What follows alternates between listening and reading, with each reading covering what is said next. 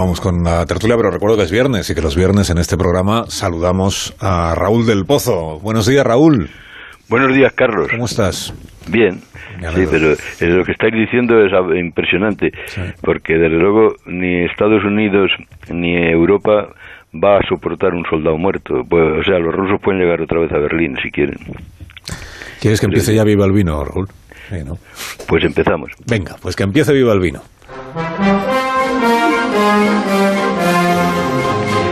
A Pablo Casado habrá que sacarlo con los bomberos, porque seguirá siendo presidente del PP hasta abril, cuando un Congreso nombre candidato a Alberto Núñez Feijó, que como no es diputado tendrán que hacerlo senador para enfrentarse cara a cara con Pedro Sánchez.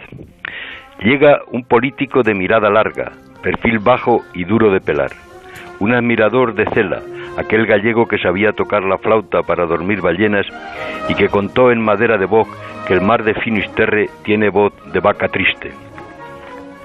Dice el aforismo, gallego con mando, ya estoy temblando.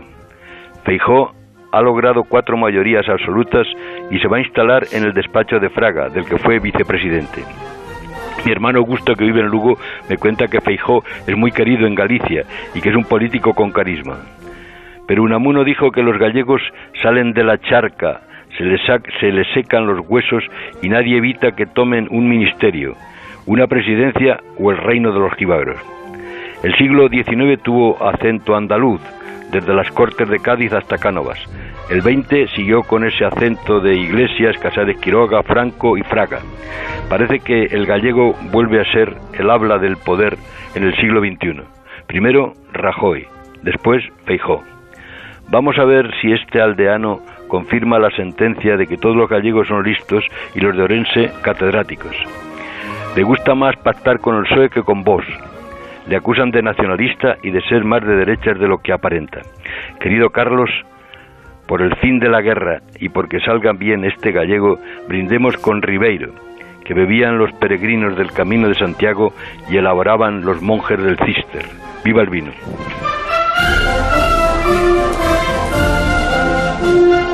Que llevamos 48 horas en las tertulias de este programa sin decir nada del PP todavía, las cosas son como son.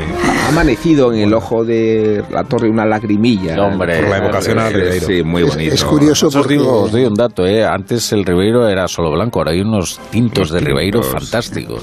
Están haciendo patria. Es, curioso porque hoy ya está... La ventana que me abre la radio.